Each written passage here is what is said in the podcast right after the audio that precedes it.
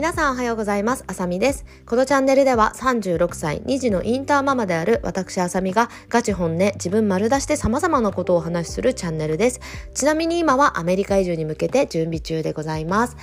はい、ということで今日もね、ちょっと朝から胃の調子が悪いんですよ。本当にね、前のね、結構前のポッドキャストでも言ったんですけど、私ね、もう2週間ぐらいずっと胃の調子が悪くって、で、私ね、今までね、あの、毎年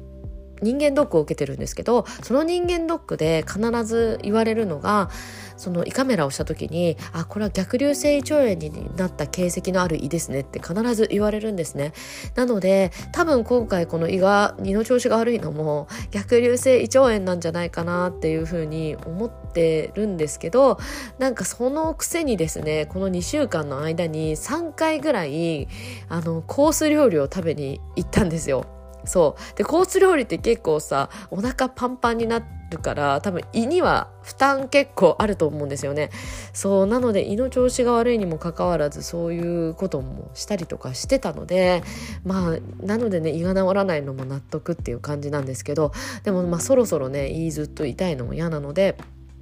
ちょっと今日はね、これからね、病院に行ってこようかなと思っております。はい、そんな感じで今日のトークテーマは自己肯定感についてお話ししていきたいと思います。そう、なんか自己肯定感ってね、まあ、よく聞く言葉だと思うんですけど、まあのやっぱり自己肯定感は高い方がいいよねっていうようにね認識があると思うので世の中には結構こう自己肯定感を高めようみたいな本だったりとかさ、まあ、そういう YouTube の学び系の動画だったりとかでも結構そういうの言ってらっしゃる方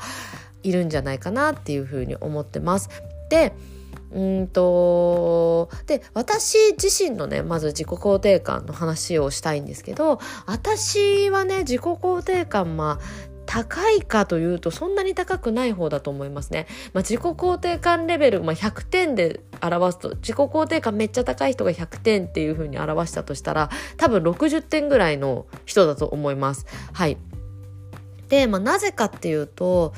うん、まあ、そんなにね自分にすごい自信あるかっていうと自信そんなにないんですよね。はい。で、まあ、自分のことは好きなんですよ。自分のことは好きだなって思うけど自信あるかっていうとそうでもないっていう感じですね。あとは、うん、やっぱり人とね自分を比べたりとかしてしまうこともすごいしちゃうんですよ。そう。だけどさやっぱりさ自分とさ人と比べてすごい人とさ自分を比べてさうわ自分ってめっちゃ劣ってるなとか思っててもさ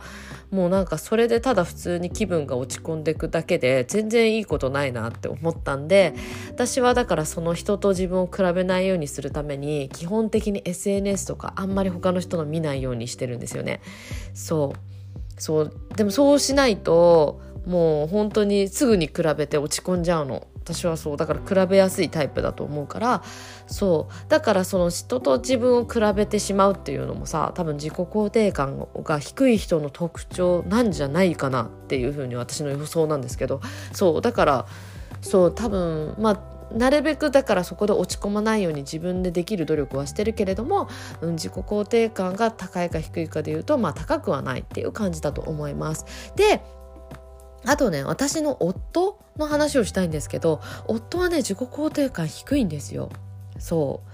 多分ね何点ぐらいかな？30点か40点ぐらいじゃないかな？自己肯定感レベルで言うと、うん、私よりは絶対に低いと思う。でなぜかっていうと本当にねまず自分に自信がないっていうのもあるんだけど本当に自分はうんと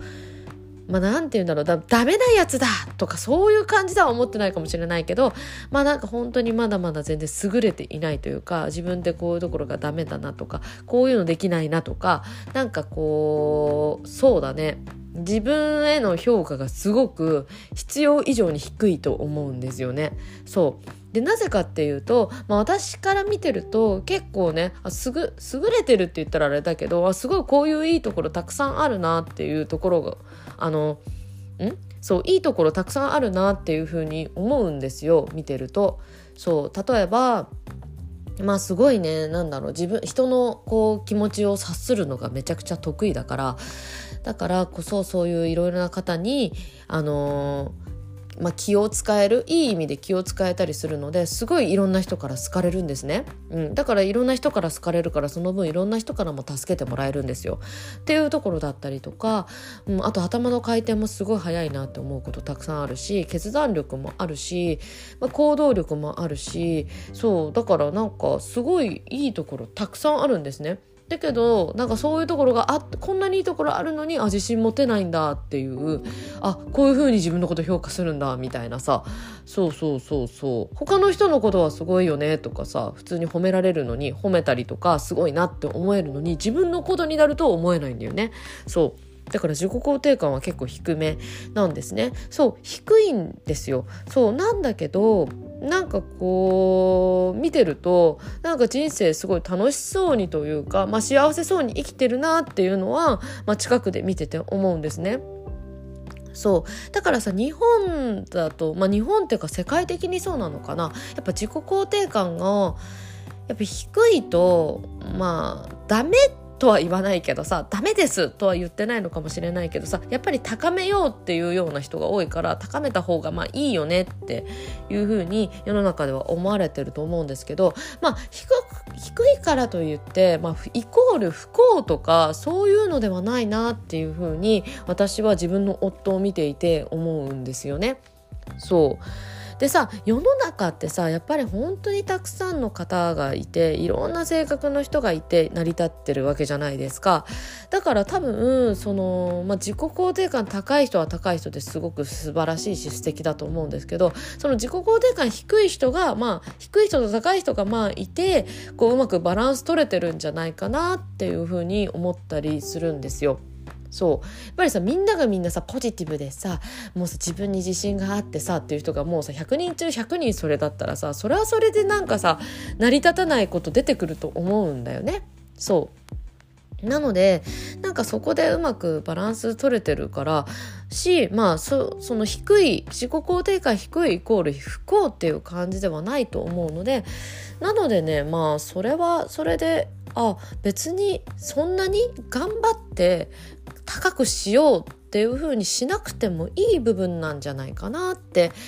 いう風に私はそうだね12年前ぐらいから思い始めたんですよね。うん、でさ、まあ、なぜかっていうとさなんだろうその、まあ、自己肯定感が、まあ、高い低いってやっぱ育ってきた環境のまず影響がすごい大きいんじゃないかなっって思うんですよ。であとはもともとの性格っていうのも多分あるんですよね。でその2つがあってやっぱり結果大人になって自己肯定感がま高かったり低かったりっていう風になってくると思うんだけどその育ってきた環境もそうだし自分のもともと持ってる性格っていうのももうほとんど変えられないんじゃないかなっていうふうに思ってて、まあ、育ってきた環境っていうのはさもうさ過去のことだから変えられないわけじゃんだからそこは変えられないし、まあ、自分のもともとの性格っていうのもうーんまああるなんか本当にすんごい努力したら変えられることもあるとは思うんだけどやっぱもともと持ったものを変えるってすごい大変だとは思うんですよ。うん、性格を変えるって結構大変だと思う。本当に。もう本当にしっかり変えるってなるとさ。うん。なのでそうだからそこをやっぱり例えばじゃあ自己肯定感もともと低い人が高く変えていくって相当な努力とか本当に大変な努力 をしていかなきゃいけないから、うん、そのさやっぱ努力をしてる過程でもなんかこう落ち込んじゃうことたくさんあると思うんですよね。やっぱり努力してすぐにさ実るわけじゃないと思うからさ。あやっぱり私こういうことできなかったから本当にもう自己肯定感高くならなくて嫌だったなとか言って悲しい気持ちになったりすることもたくさんあると思うんですね。うん、なのでそういうことをまああのしていってまたさらにさこう落ち込んじゃったりとかするぐらいだったら私はやっぱり自分のことをしっかりとまず知って、まあ、分析して自分のことを知ってそのまずこの自分っていう存在をうんとそうだね何回も言いますが知って分析してそれをもとにあじゃあ自分はこういう人間だからこういうことをしてったらいいかもしれないとかあこういうことが得意なのかもしれない好きなのかもしれない向いてるかもしれないとかさそういう自分の分析すると必ず自分に合ってることって見つかると思うんですよね。なのでそういうところをまず見つけてその分野を伸ばしていくその分野を頑張ってフォーカスしていく、うん、自分の得意だったりとか好きなところっていうことですよね。で自分のやっぱりそれは好きなことだからその嫌いなことをやってるのに比べて好きなことの方が絶対伸びやすいし成果も上げやすいじゃないですか。うん、だからそれを何か一つ頑張ったりとか、うん、そういう自分の好きなことを自分を見つめなあの自分にしっかり向きわ向き合った上で見つけてそれをやっていってそれで、まあ、成果を出してでその成果を出したことによってあ自分ってこういうことを頑張ったらこういう成果が出たんだっていうことでちょっと自分に自信がつくじゃないですか。あ自分はできるんだっていう感じでね。で最終的にそれ自分はできるんだっていうことがこうって思うことが増えれば増えるほど自己肯定感っていうものが、まあ、自然に上がってくると思うんですよ。自分への自信だったりとか自分のことが好きになれるっていうところでね。うん、だからそういうふうにまああのー、上げていくというかね。っていう方法が私はまあ一番いいんじゃないかなって思います。自己肯定感をもし上げたいんであればね。はい。ただ普通にさ自己肯定感私低い。だから上げたい。だからじゃあこういう考えをしていこう。よしこういうふうに努力していこう。とかってやみくもにやっぱり努力するとすんごいきついんじゃないかなって、うん、思うのでそうまずはもう本当に今のそのままの、まあ、低いその自己肯定感が低いままの自分を受け入れる。ちゃんと見つめ直す。ちゃんと知る、うん、自分を知る。っていうのをまあしていった方が私はいいんじゃないかなと思います。そうだからしかもその低い人は低い人でねまあそれなりにそういう何て言うんだろうな活躍できる分野があったりとか活躍できることだったりとか低い人は低い人なりの役割っていうのも多分世の中にあると思いますので、まあ、そこをねあの見つけていったり探していったりやっていったりっていうのが私はいいんじゃないかなっていうふうに思ってるのでなんかこう無理してこう自己肯定感上げようっていうのはもう思わなくなりましたね。うんだから子育てっていうことに対してもそうだね自己肯定感っていう風に考えるっていうよりかは、うん、彼らがやっぱり得意なこととか好きなこととかをやっぱり一個でもねいいから見つけてほしいっていうのがあるのでそれのサポートをするためにはどういう風に言ってあげたらいいのかとかどういう風に親が行動してあげたらいいのかっていう風に、まあ、考えるようになりましたよね。でその結果もしかしたら自己肯定感それがね上がるようなあの行動とかになってるのかもしれないですけどその自己肯定感を上げるっていうふうにあの考えるようには私はならなくなったかなっていうふうに思ってます。はいということで、えー、今回は私の、えー、自己肯定感ということに対する考えをお話しさせていただきました。最後までご視聴いただきましてありがとうございます。今日も素敵な一日をお過ごしください。またねバイバーイ